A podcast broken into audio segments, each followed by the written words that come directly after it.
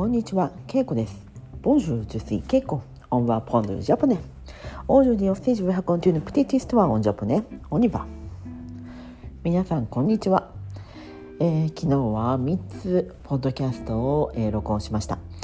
今日はですね、えーオフィスで私の職場ですね。で、えー今これを話しています。職場、ビュホですね。えー仕事をしている場所を職場と言います。でまあオフィスのことビュホーですね。職場って何て言ったらいいかな。まあビュホーフランス語だとまあねモンビュホーになるかと思います、えー私は、えー昨日ですねフランス語を教えていました、えーオンラインで、えー中学生の15歳の男の子にだコレージュでキャンゾンですねの男の子アンジャパネに、えーフランス語を教えています。ジュドン・クージュ・フォンセ。そしてその彼が先月かな試験を受けました試験はレグザモンです。レグザモン。イラパセン・レグザモン・ドゥ・フォンセ。そしてそのフランス語の試験は一番一番簡単なものが5級。2ボ3区。それが一番簡単。ファシルそして4級3級2級。1級まであります。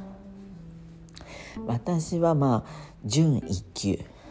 なんていうかなセミアンっていうのがあるんですがそれを持っています。で彼は今回5級。初めて。プラポメファイラパセアネグダモ初めて試験を受けました。そして昨日レッスンをしている時に彼は私に試験に受かりましたと教えてくれました。とても嬉しかったです。彼はもうそのセーティフィカっていうかな症状を私に見せてくれました、えー彼は7月、えーだ今年の7月10日ですね。7月に、えー私とこのレッスン勉強を始めました。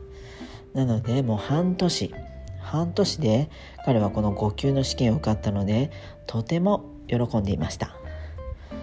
教えていた先生の私もとても嬉しいです、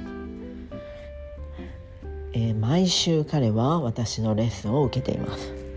なのでフランス語が少しずつまあ上手くなってきています。私も自分の勉強をする意味で、えーとまあ、教えています。人に教えると私も勉強します。Quand on enseigne quelque chose, on apprend en même temps. だから私もフランス語を教えることが楽しいです。